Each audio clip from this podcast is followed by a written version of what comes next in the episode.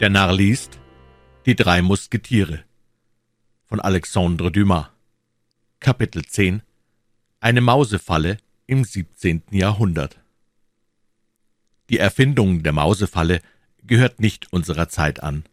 Da vielleicht unsere Leser mit dem Rotwelsch in der Gasse Jerusalem noch nicht bekannt sind, so wollen wir ihnen erklären, was eine Mausefalle ist. Wenn man ein Individuum das irgendeines Verbrechens verdächtig ist, in einem Haus festgenommen hat, so hält man diese Verhaftung geheim. Man legt im ersten Zimmer vier oder fünf Menschen im Hinterhalt, man öffnet die Tür allen, die anklopfen, sperrt sie hinter ihnen ab und verhaftet sie. Auf diese Art bemächtigt man sich nach ein paar Tagen fast aller Hausgenossen. Seht, das ist eine Mausefalle, es wurde somit aus der Wohnung des Meisters Bonacieux eine Mausefalle gemacht, und wer dort erschien, wurde von den Leuten des Herrn Kardinals festgenommen und verhört. Es versteht sich von selbst, dass diejenigen, die zu D'Artagnan kamen, von dem Verhör frei blieben, da auch kein besonderer Gang nach dem ersten Stockwerk führte. Übrigens waren dahin bloß die drei Musketiere gekommen, jeder von ihnen legte sich auf die Lauer, doch gelang es keinem, etwas auszukundschaften.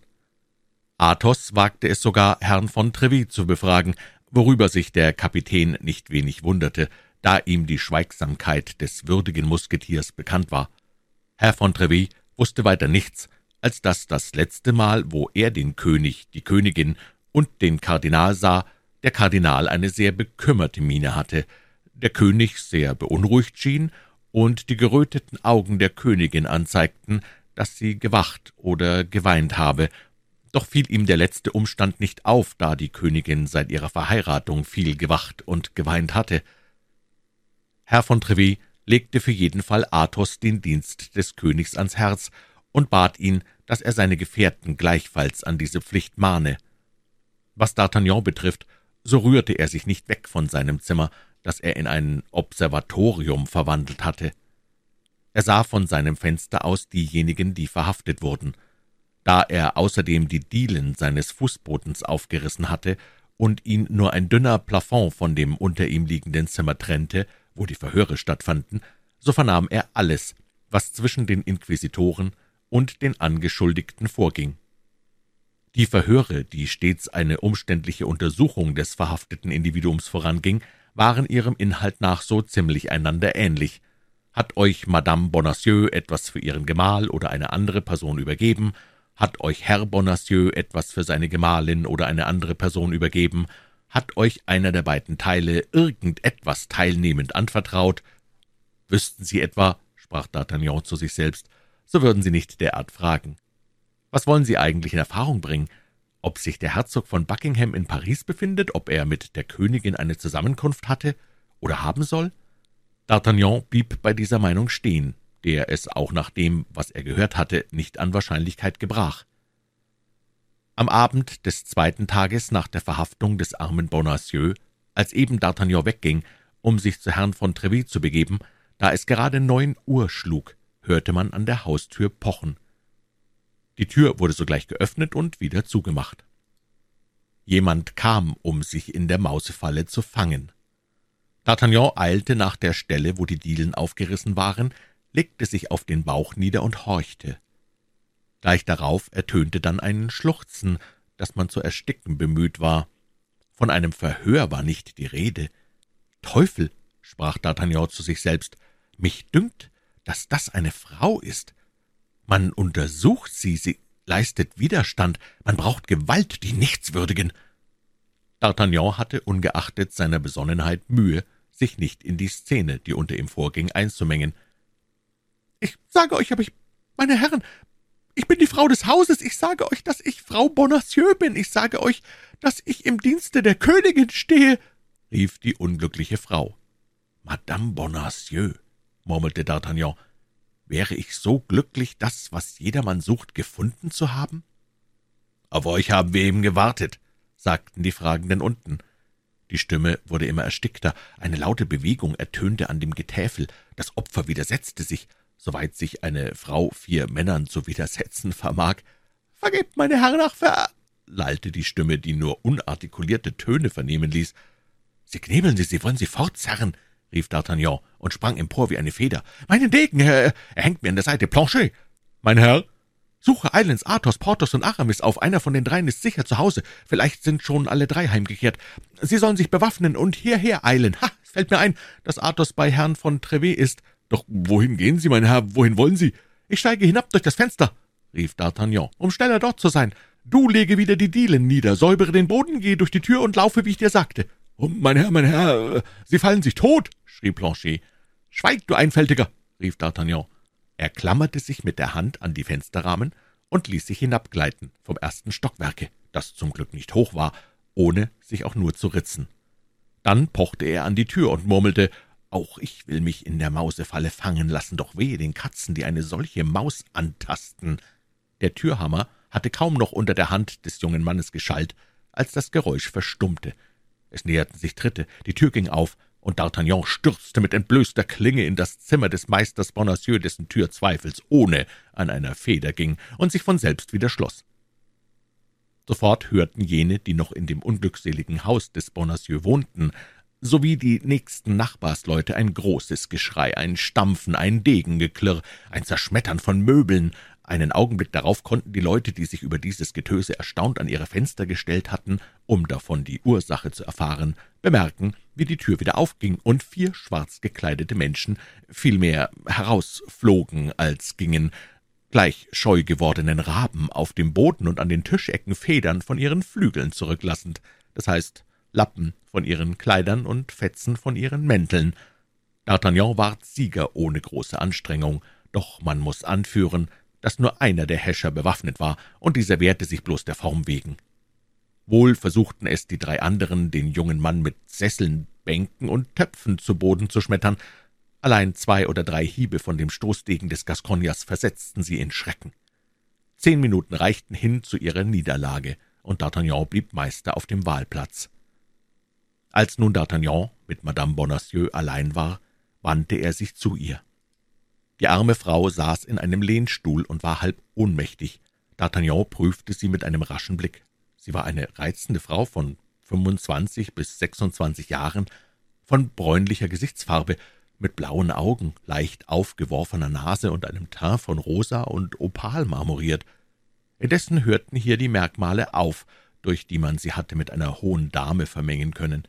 Die Hände waren weiß, doch nicht fein und zart, die Füße verrieten keine Frau von Stand, Glücklicherweise konnte sich D'Artagnan noch nicht mit diesen Einzelheiten befassen. Während D'Artagnan Madame Bonacieux forschend anblickte und bis zu den Füßen kam, sah er auf dem Boden ein feines Batisttuch liegen, das er seiner Gewohnheit gemäß aufhob, und er erkannte an der Ecke dieselbe Zeichnung, die er an jenem Sacktuch bemerkt hatte, wegen dessen er mit Aramis zum Zweikampf gekommen war. Von dieser Zeit an hatte D'Artagnan auf alle Sacktücher ein Misstrauen, worin Wappen eingestickt waren. Darum schob er das Aufgelesene in die Tasche der Madame Bonacieux, ohne dabei ein Wort zu sprechen. In diesem Moment kam Madame Bonacieux zum Bewusstsein. Sie öffnete die Augen, blickte mit Schrecken umher und sah, dass das Zimmer leer und sie mit ihrem Retter allein sei. Sie reichte ihm lächelnd die Hände. Madame Bonacieux war im Besitz des reizendsten Lächelns.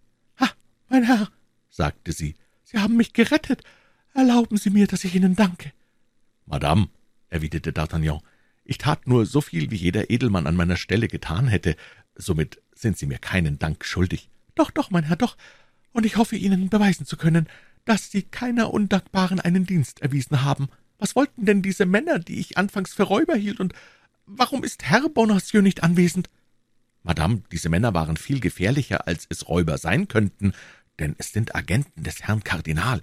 Und was Ihren Gemahl, Herrn Bonacieux, anbelangt, so ist er nicht hier, denn er wurde gestern verhaftet und in die Bastille geführt.« »Mein Mann in der Bastille?« seufzte Madame Bonacieux. »Ach, mein Gott, was hat er denn verbrochen, der arme liebe Mann? Er, die Unschuld selber!« Und etwas wie ein Lächeln zeigte sich auf dem noch schreckerfüllten Antlitz der jungen Frau. »Was er verbrochen hat, Madame?« sagte D'Artagnan. »Ich glaube, seine ganze Schuld ist diese, dass er zugleich das Glück und das Unglück hat, Ihr Gemahl zu sein. Doch, mein Herr, Sie wissen also... Ich weiß, dass Sie entführt worden sind, Madame. Und von wem wissen Sie das? Oh, wenn Sie das wissen, so sagen Sie es mir. Von einem Manne, der vierzig bis fünfundvierzig Jahre alt ist, schwarze Haare, eine dunkle Gesichtsfarbe und eine Narbe an der linken Schläfe hat. »So ist es ja, so ist es. Aber sein Name?« Ach, »Seinen Namen weiß ich nicht. Wusste also mein Gatte, dass ich entführt bin?« »Er bekam die Nachricht durch einen Brief, den ihm der Entführer selbst geschrieben hatte.« »Und vermutet er die Ursache dieses Vorfalls?« fragte Madame Bonacieux mit Verlegenheit. »Ich glaube, er schrieb ihn einer politischen Ursache zu.« »Ich zweifelte anfänglich daran, doch bin ich jetzt seiner Meinung. Also hatte mich dieser liebe Herr Bonacieux nicht einen Augenblick im Verdacht?« »Oh, weit davon entfernt, Madame.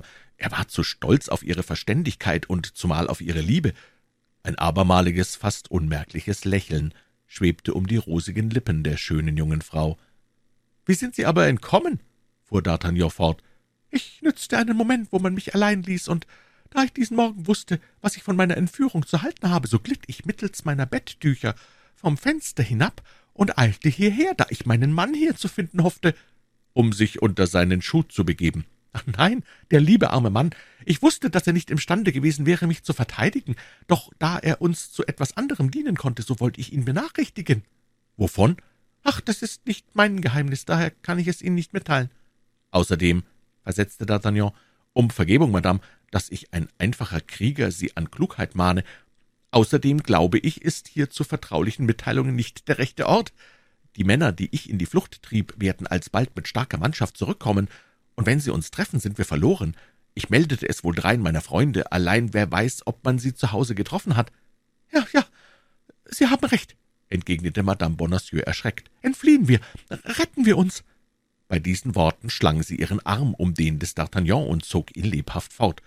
»Doch wohin fliehen?« fragte D'Artagnan. »Wo werden wir geborgen sein?« »Fliehen wir zuvörderst äh, aus diesem Haus, dann wollen wir das Weitere sehen.« Die junge Frau und der junge Mann gingen, ohne sich die Mühe zu nehmen, das Tor zu schließen, nach der Gasse Fossoyeur hinab, durcheilten die Straße des Fosses Monsieur le Prince und hielten erst an dem Platz des Saint-Sulpice. »Und was wollen wir jetzt tun?« fragte D'Artagnan. »Und wohin wollen Sie geführt werden?« »Ich bin sehr verlegen, Ihnen darauf zu antworten«, erwiderte Madame Bonacieux. »Ich war willens, Herrn Laporte durch meinen Mann benachrichtigen zu lassen, damit uns jener genau sagen könnte, was seit drei Tagen im Louvre vorging, und ob ich nicht Gefahr liefe, wenn ich dort erschiene.« »Doch kann ja auch ich Herrn Laporte benachrichtigen«, sagte D'Artagnan. »Das wohl, doch waltet dabei ein Übelstand ob. Man kennt Herrn Bonacieux im Louvre und würde ihm kein Hindernis machen, während man Sie nicht kennt und Ihnen die Tür schließen würde.« »Hei, was?« rief D'Artagnan. »Es gibt gewiss an irgendeinem Tore des Louvre einen Pförtner, der Ihnen ergeben ist, und mir vermittels eines Losungswortes Madame Bonacieux fasste den jungen Mann fest ins Auge. »Und wenn ich Ihnen dieses Losungswort gäbe, würden Sie es sogleich, nachdem Sie es gebraucht haben, wieder vergessen?« fragte sie. »Auf mein Ehrenwort als Edelmann«, sagte D'Artagnan in einem Tone der Wahrheit, der untrüglich war. »Gut, ich vertraue Ihnen. Sie zeigen sich mir als ein ehrbarer junger Mann. Übrigens dürfte Ihre Willfährigkeit vielleicht Ihr Glück werden.« »Ich will ohne ein Versprechen und gewissenhaft alles tun, was ich vermag, um dem König zu dienen und der Königin gefällig zu sein«, antwortete D'Artagnan. »Verfügen Sie also über mich wie über einen Freund.« »Wohin gedenken Sie jetzt mit mir zu gehen?« »Haben Sie niemanden, wo Sie Herr Laporte abholen könnte?« »Nein, ich will mich keinem Menschen anvertrauen.« »Halt«, sprach D'Artagnan. »Wir sind vor Athos Tür. Ja, so ist's.« »Wer ist Athos?« »Einer meiner Freunde.« »Doch wenn er zu Hause ist, so sieht er mich.« »Er ist nicht zu Hause. Und wenn ich Sie in sein Zimmer geführt habe, so nehme ich den Schlüssel mit mir.« wenn er aber zurückkommt, er wird nicht zurückkommen, und außerdem wird man ihm sagen, ich habe eine Frau gebracht, und diese Frau sei in jenem Zimmer. Aber wissen Sie, dass mich das bloßstellen wird? Was liegt Ihnen daran? Man kennt Sie nicht, und überdies sind wir in einer Lage, wo wir uns über gewisse Schicklichkeiten hinwegsetzen müssen. So, gehen wir denn zu Ihrem Freund? Wo wohnt er? In der Gasse Ferrand, ein paar Schritte von hier. Also dahin. Beide setzten rasch ihren Weg fort. Wie es D'Artagnan vorausgesehen hatte, war Athos nicht zu Hause. Er nahm den Schlüssel, den man ihm gewöhnlich als einem Hausfreund vertraute, stieg über die Treppe und führte Madame Bonacieux in die kleine Wohnung. »Hier sind Sie zu Hause«, sprach er. »Sperren Sie inwendig die Tür und öffnen Sie niemandem, außer Sie hören auf folgende Art dreimal anpochen. So!« Er pochte dreimal an, zweimal hintereinander und stark, einmal entfernter und schwach. »Es ist gut«, entgegnete Madame Bonacieux.